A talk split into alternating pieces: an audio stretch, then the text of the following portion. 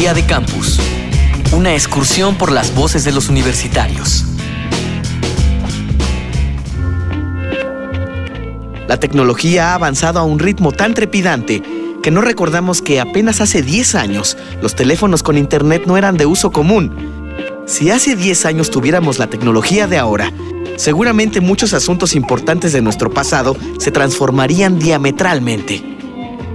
¿Crees que la normalización del uso de la tecnología en nuestras vidas ha usurpado la dedicación a viejos hábitos como la lectura, la convivencia social, el cortejo amoroso, etcétera?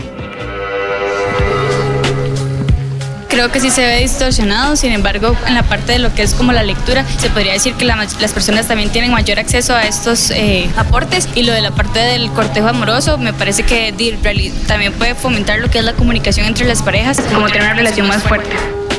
Belén Blanco, Administración Pública, Universidad de Costa Rica. Muchos mencionan que la tecnología nos ha enajenado, que nos ha quitado, nos ha separado de los seres queridos, de las personas, de los amigos. Puede que sí, hasta cierto punto, pero hay otro punto de vista que no le damos, el que la tecnología también puedes leer libros en internet, puede haber círculos de lectura donde comenten qué les apareció el libro o cosas así. En este caso la tecnología y las redes sociales te ayudan a que la lectura sea en comunidad, entre todos interactúan, convives con otras personas, puedes este, expresarte libremente porque es un espacio virtual realmente, ¿no? Cuestiones como el, el amor, no creo que las elimine o las suprima, al contrario, la tecnología se adapta a ellas y hace que las personas también se adapten a ese tipo, este nuevo tipo de costumbres, ¿no? Hola, mi nombre es Vicente Valencia, soy estudiante de la carrera en Bibliotecología y Estudios de la Información, tengo 19 años y soy estudiante de la UNAM. Inés Dussel, investigadora del Departamento de Investigaciones Educativas del CIMBESTAF.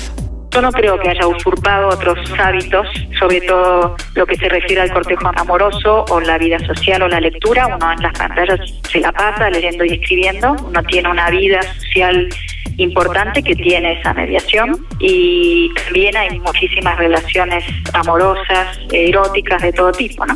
Entonces, lo que hay que pensar es de qué tipo son, de qué tipo son esas relaciones y también qué pasa con el cara a cara. Lo que, lo que está cambiando es la relación con los otros y lo que se ve en algunos estudios clínicos con adolescentes son las dificultades que tienen para la sexualidad, para la afectividad con otros presentes, que no son esos eh, otros perfectos que aparecen en la red que puedo acercarme y distanciarme, ¿no? Según me interese.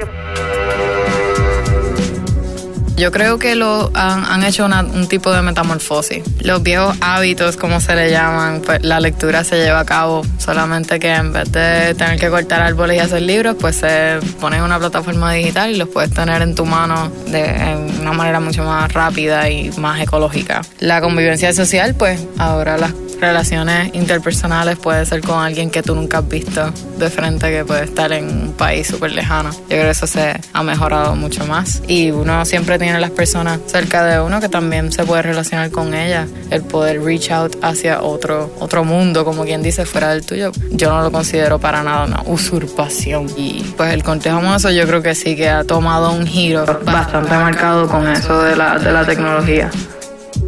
Dianet Ortiz, tengo 20 años y estudio diseño y arte digital en la Escuela de Artes Plásticas del Viejo San Juan.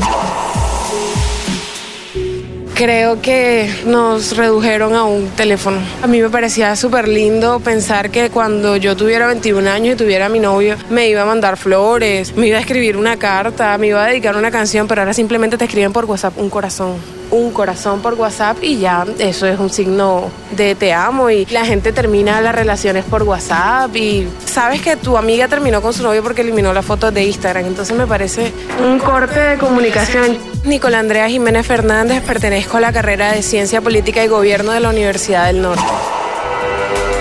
Doctora Inés Dussel, especialista en educación y medios digitales mantengamos como cultura, como sociedad, espacios de cohabitación, de convivencia, de, conocernos, de, querernos, hasta de rechazarnos, pero no odiarnos y poder seguir viviendo juntos.